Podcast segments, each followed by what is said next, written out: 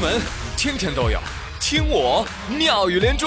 各位好，我是朱宇，欢迎你们。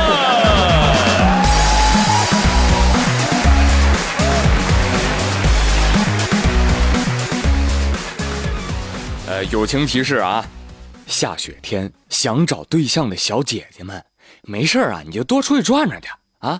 就那路边啊铲雪的小伙子，我告诉你。基本上都是事业单位的 啊，看中谁，脚一滑，哎呀，往小哥身上一跌，哎，缘分就这么开始喽。你好。啊，对了，还有呢啊，这个车上没积雪的，各位小姐姐一定要注意了，这说明什么？这说明他们家有车库啊，性价比高。你真聪明。哎，这年头找对象啊，啊，你一定要找靠谱的。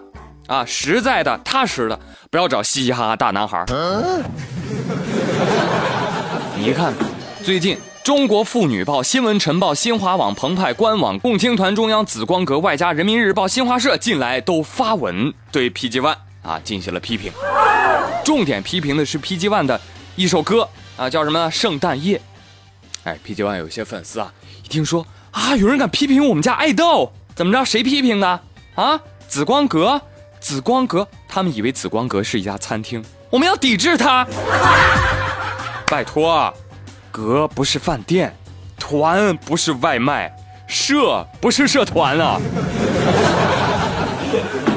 其实粉丝啊不是这样当的，我要怎么讲你们才能明白呢？嗯，讲一则寓言故事吧。说有一件穿过的白衬衣啊，放在洗衣机里。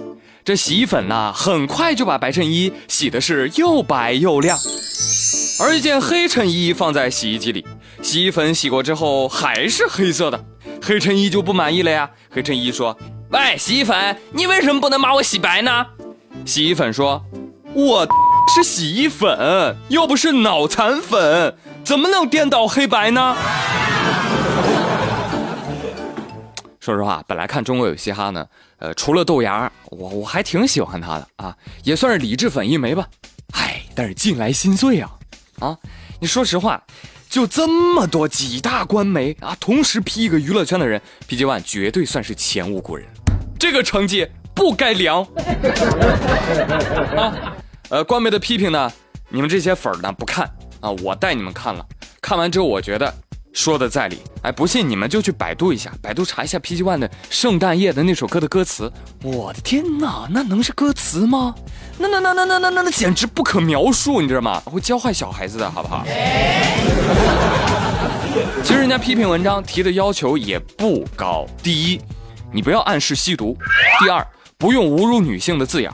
这样的一个要求，应该是很低很低的一个底线了吧？对呀。是吧？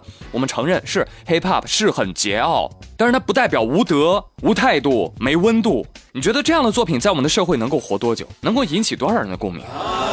更何况，PG One 还有一群不分黑白对错的狂热粉。看啊，新华社的微信呢，哎，这两天也发了篇文章，立马就有一些粉丝啊前去反驳了。有些粉丝说了：“新华社，你们为什么要这样打击一个新人？是不是要逼人匍匐在地被踩死，你们才满意啊？”我不是 PG One 的粉，但是我告诉你，这就是网络暴力。你硬要道德谴责一个孩子，这就是我看到的。我新华社小编，你以为好惹的？小编立马回复：你好，不管新人老人，作为公众人物，只要他三观正直，为粉丝们树立积极正面的榜样，试问谁会闲的没事去批评他呢？对呀。是不是非要等酿成更大的错误，产生更坏的影响才后知后觉呢？我们也不是 PG 黑，但是我要告诉你，你这是是非不分，强行洗白。另外，九四年出生，他已经是成年人了，不是一个孩子。这就是我们新华社小编要说的。就说你们留言的时候，你们也掂量一下，是吧？这新华社这是。国家级的笔杆子是吧？你跟他们打嘴炮，你打得过吗？啊，谁给你的勇气？梁静茹啊！我跟你说，错了就是错了，虚心接受批评不就行了吗？是不是？其实我此时此刻更心疼的是 PG One，有粉如此，何愁不被黑啊？哎，也是希望 PG One 能够珍惜自己的艺人生涯啊，少搞八卦，多写好歌，是不是？你跟我们家豆芽学学，嘻哈精神应该永远是 peace and love，是吧？别跟窜天猴似的，biu 嘣啊！眼看那高楼起，眼看那宴宾客，眼看那楼塌了啊！错就是错啊，一定要改。但是至于下面这个错到底是不是我们的错呢？我觉得得先打上一个问号。就在大家还沉迷于十八岁青春的回忆时，零零后啊都已经开始创业了啊！老老老老老老老一辈的企业家都深感到压力山大了。最近有一档综艺节目里面有一个零零后啊，一个小女孩，她是一位年轻的 CEO 啊，在节目里面狂怼成年人啊，你听听。我是预言，今年十六岁，我也是诺亚大陆的联合创始人以及现任的 CEO。我是零零后，在我拿到几十万上百万的投资和奖金的时候，有很多的成年人还在打着王者荣耀，拿着基本工资，过着十年如一日的生活。所以你的公司我刚才没太听明白，相当于把马云和马化腾。两家一网打尽，对，其实对，对 哎呦，真是想不到啊！小丫头片子还有两副面孔呢，还挺有生活观察力嘛，是不是？怼人的功力啊，还真挺深厚的啊，跟我有的一拼。但是呢，很多网友表示不买账。哟，这小姑娘有点狂啊啊！话说的也太扎心了，我们必须得怼回去。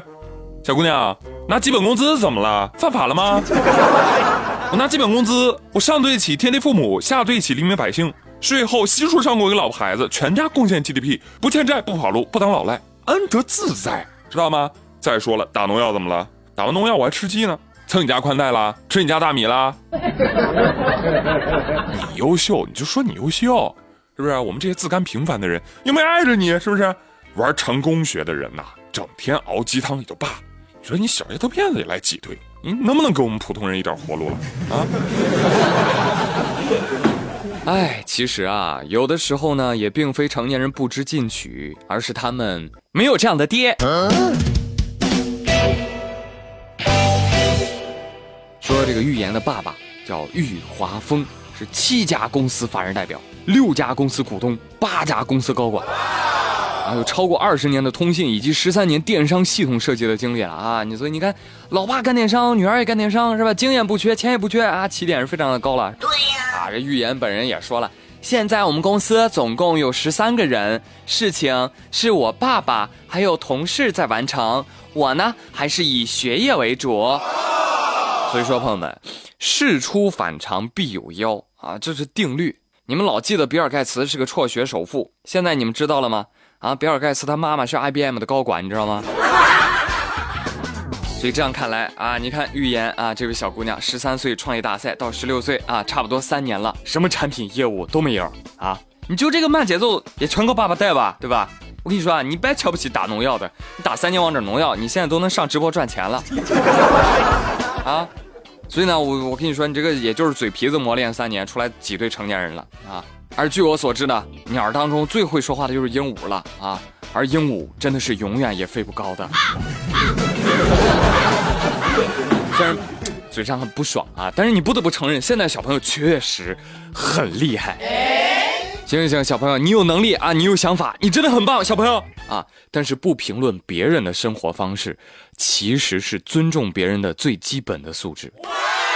谦虚点吧，孩子，你也会长大的，你也躲不了成为成年人的。天才少年可以狂，然而要凭自己的本事才能狂，还是踩在老爹老妈的肩膀上浪，那是不一样的。瞧瞧这境界，好吗？好了，朋友们，今天的妙连珠就唠叨这么多了。哈，我是朱宇，感谢收听，咱明天同一时间不见不散喽，拜拜。